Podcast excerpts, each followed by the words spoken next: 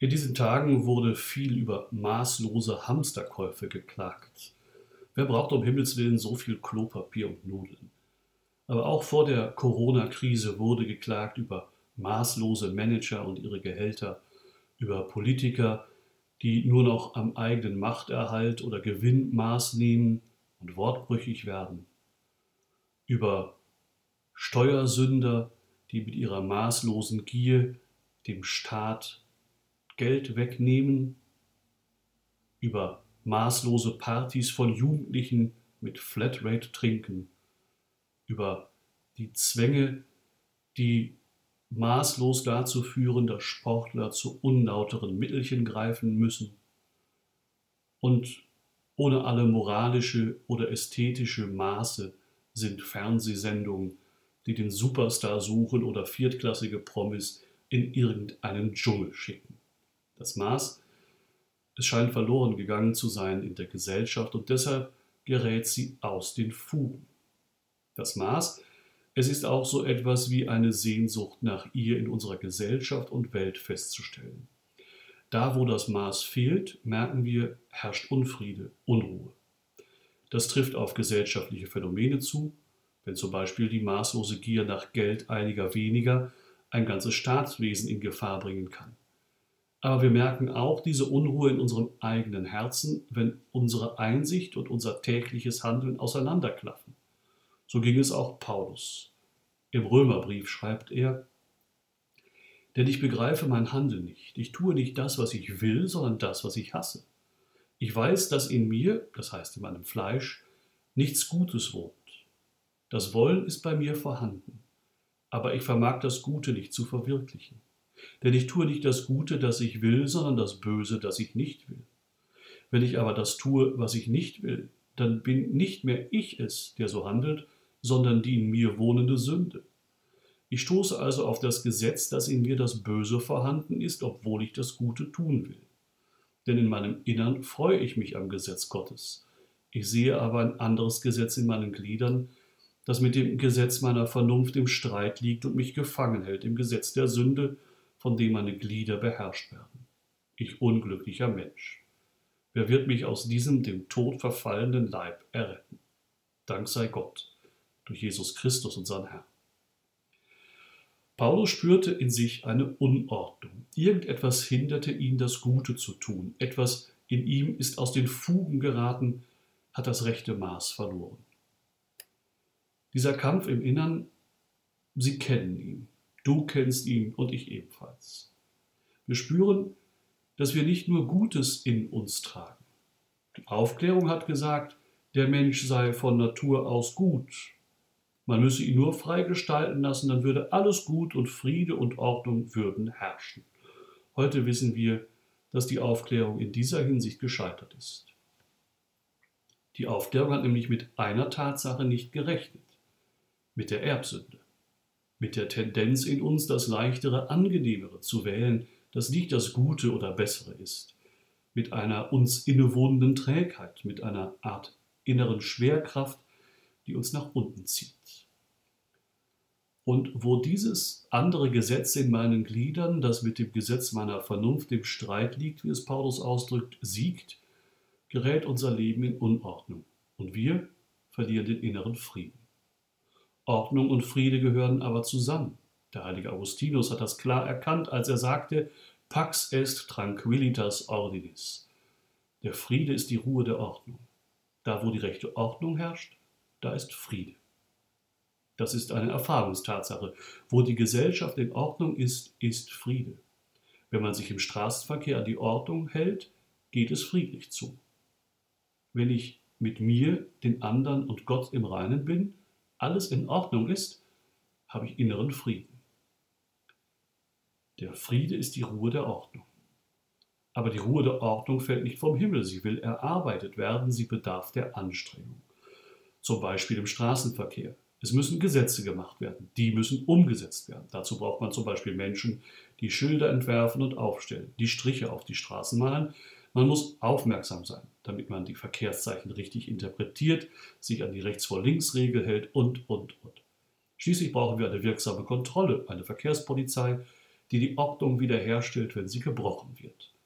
Ordnung zu halten bedeutet Anstrengung.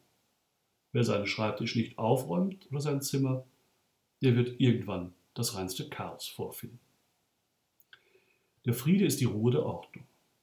Was für das äußere Leben gilt, gilt auch für unser inneres Leben. Auch hier bedarf es der Anstrengung, um den Frieden zu finden, die Ruhe der Ordnung. Ich darf nicht maßlos mich gehen lassen, meinen Begierden oder bestimmten Versuchungen nachgehen. Denn dann würde ich statt sparsam zu sein, geizig oder verschwenderisch, statt arbeitsam, workaholic oder faul, statt im guten Sinne keusch, zügellos oder schrecklich prüde. Es gilt in unserem Herzen Ordnung zu schaffen. Dazu hilft uns die Tugend der Mäßigkeit. Josef Pieper, der große Philosoph, spricht lieber von Zucht und Maß, damit darin auch das aktive Kämpfen des Menschen deutlicher hervortritt. Es geht also darum, sich im rechten Maße in Zucht zu nehmen. Ordnung führt zu Frieden, Unordnung zu Unfrieden, innen wie außen. Eine Ordnung zu akzeptieren fällt nicht immer einfach, denn sie ist uns oft einfach vorgegeben und widerspricht des Öfteren unseren Neigungen. Ich jedenfalls habe niemals ein Tempolimit persönlich festgelegt und manchmal widerstrebt es mir auch, es einzusehen und mich daran zu halten. Natürlich bezahle ich dann auch das Knöllchen. Auch dass wir als Menschen leben, ist uns vorgegeben. Wir haben es uns nicht ausgesucht. Wir und die anderen sind einfach da. Und auch unsere Welt haben wir nicht gemacht. Wir sprechen von der Schöpfung. Nicht wir haben sie gemacht, sondern der Schöpfer. Die grundlegende Ordnung in unserem Dasein ist, Gott ist Gott, der Mensch ist Mensch und eben nicht Gott. Er ist der Anfang von allem. Er ist auch das letzte Ziel, daran können wir nichts ändern. Es gilt, unser Leben an dieser Tatsache auszurichten. Davon spricht auch der große christliche Denker Romano Guardini. Wer sein Leben stets auf das endgültige Ziel ausgerichtet hält, erkennt unter den geschaffenen Werten eine klare Rangordnung. Es gibt alltägliche, wie jede, die zum physischen Leben gehören. Es gibt darüber etwa die Werte der Berufsführung, noch aber höher die der personalen Beziehung und des geistlichen Werkes, endlich jene, welche sich unmittelbar im Verhältnis zu Gott erfüllen. Wir verwirklichen diese Werte mit den Kräften unseres lebendigen Seins. Die aber sind begrenzt und wir müssen uns klar werden, an welche Aufgaben wir sie wenden wollen. Opfer und Anstrengung und das eben ist Askese. Askese, das ist Maßhalten, Ordnung schaffen in unserem Leben und Herzen. Die Askese hat einen besonderen Platz jetzt in der Fastenzeit, die zu Ende geht. Durch Verzicht, Almosen und Gebet werden wir neu ausgerichtet auf Gott hin, sozusagen eingenordet so lernen wir Gott in den Mittelpunkt unseres Lebens zu stellen im Gebet, die anderen nicht aus dem Blick zu verlieren durch Almosen und uns selbst zu überwinden und gegen ungeordnete Anhänglichkeiten anzukämpfen durch das Fasten. Gerade das Fasten nämlich macht uns innerlich frei.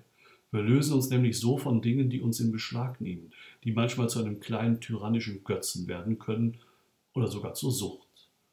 Ich denke dabei nicht nur an das abendliche Glas Wein, an die Süßigkeiten aus Frust, sondern auch an das ständige Radiogedudel im Hintergrund, an das wahllose Fernsehen oder Surfen mit dem Smartphone.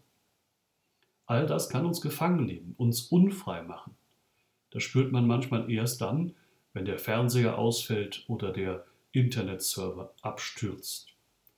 Das spürt man auch dann, wenn man versucht, darauf bewusst zu verzichten soll ich oder soll ich nicht? Heute ist ja ein besonderer Tag, da dürfte ich doch eigentlich, und man soll es ja auch nicht übertreiben. Askese heißt kämpfen, Anstrengung um der inneren Freiheit willen, Freiheit von untergeordneten Dingen, Freiheit für die Ordnung, die mir Frieden schenkt, Freiheit auf Gott hin. Noch einmal Guardini. Dann ist es nötig, der Askese, der Abtötung um der inneren Freiheit willen, ihren festen Platz einzuräumen. Herr seiner Sinneseindrücke sein, Erinnerung, Fantasie und Vorstellung zu zügeln, ein Gespür für das entwickeln, was hier und jetzt zu tun ist. So schaffen wir den inneren Raum, um unsere Arbeit und unsere Aufgaben auf Gott hin auszurichten zu können. Gesellschaftliche Verpflichtungen, Familienleben, Reisen, Erholung, Sorgen und Nöte. Wir entdecken dann die tiefere Dimension der zig Alltagsdinge, die wir zu tun haben. Wir schaffen ein Gegengewicht gegen die Masse der Dinge, die Menge der Menschen und das Getriebe des äußeren Geschehens, gegen Öffentlichkeit, Mode und Reklam. Das Fasten, die Askese hat ihren Platz also nicht ausschließlich in der österlichen Bußzeit. Sie ist uns als Christen immer Auftrag, jeden Tag. Die Fastenzeit kann uns aber immer neu auf die Notwendigkeit der Askese hinweisen. Sie ist sozusagen ein kleines Trainingslager für die Kämpfe im Alltag. Derer gibt es genug. Davon spricht der heilige Josef Maria. Abtötung besteht im Allgemeinen nicht im Verzicht auf große Dinge. Letzten Endes sind die Gelegenheiten hierzu ja auch gar nicht so häufig, sondern in kleinen Überwindungen, jenem zuzulächeln, der ungelegen kommt, dem Körper die Annehmlichkeiten überflüssiger Dinge zu verwehren uns daran zu gewöhnen, anderen zuzuhören, die Zeit auszunutzen, die Gott uns zur Verfügung stellt. Und viele andere scheinbar unbedeutende Kleinigkeiten, die im Laufe des Tages auf uns zukommen, ohne dass wir sie suchen. Widriges, Schwierigkeiten, Unangenehmes. Pax est tranquillitas ordinis. Der Friede ist die Ruhe der Ordnung. Diesen Frieden finden wir, wenn wir uns ausrichten auf Gott hin, unser Herz frei machen von dem, was es am Boden kleben lässt, statt aufzusteigen. Wer Zucht und Maß einhält, also Askese übt, der achtet aber die Dinge der Welt nicht gering. Nein, Zucht und Maß heißt nicht Weltverachtung, sondern Wertschätzung der Welt in einem geordneten Sinn. Durch die Askese gewinnen wir sogar größere Freude an der Welt, da wir sie nicht nur konsumieren, verbrauchen, sondern genießen lernen als Gabe aus Gottes Händen. Hast du noch nicht bemerkt, dass Menschen, die den christlichen Geist der Aszese verwirklichen, dank ihrer einfachen Lebensführung alles, was gut ist, auch die rein irdischen Annehmlichkeiten, mit mehr Freude genießen als andere? So fasst der heilige Josef Maria seine Erfahrung zusammen. In allem Maß halten, außer in der Liebe. Die Liebe können wir nie genug praktizieren, denn sie ist eine Kraft, die in und um uns die Ruhe der Ordnung, den Frieden bewirkt. Wer wirklich liebt, der nimmt Maß an der Liebe, der nimmt Maß an Gott und Gott ist die Liebe. Liebe und dann tue, was du willst, hat der heilige Augustinus gesagt. Wer liebt, tut immer das Richtige. Selbst im Maßhalten in der Askese, in der Abtötung ist viel Liebe enthalten. Darauf weist Benedikt XVI. in der Enzyklika Spe Salvi hin. Noch eine für die Dinge des Alltags nicht ganz unerhebliche kleine Bemerkung möchte ich anfügen. Zu einer heute vielleicht weniger praktizierten, aber vor nicht allzu langer Zeit noch sehr verbreiteten Weise der Frömmigkeit gehörte der Gedanke, man könne die kleinen Mühen des Alltags, die uns immer wieder einmal wie mehr oder weniger empfindliche Nadelstiche treffen, aufopfern und ihnen dadurch Sinn verleihen. In dieser Frömmigkeit gab es gewiss Übertriebenes und auch Ungesundes.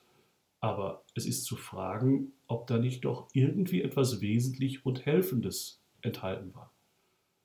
Was kann das heißen, aufopfern? Diese Menschen waren überzeugt, dass sie ihre kleinen Mühen in das große Mitleiden Christi hineinlegen konnten, so dass sie irgendwie zu dem Schatz des Mitleids gehörten, dessen die Menschheit bedarf. So könnten auch die kleinen Verdrießlichkeiten des Alltags Sinn gewinnen und zum Haushalt des Guten, der Liebe in der Menschheit beitragen. Vielleicht sollten wir doch fragen, ob solches nicht auch für uns wieder zu einer sinnvollen Möglichkeit werden kann. Soweit Benedikt 16. Der Friede ist die Ruhe der Ordnung. Die Ordnung bedarf des Kampfes, bedarf Zucht und Maß. Zucht und Maß machen uns frei von verkehrten Bindungen und frei für Gott und den Nächsten. In diesen letzten Tagen der Fastenzeit, unter diesen besonderen Bedingungen der Pandemie, können wir versuchen, durch Zucht und Maß frei zu werden vor Gott und inneren Frieden zu erlangen und so voll Freude das Osterfest feiern zu können.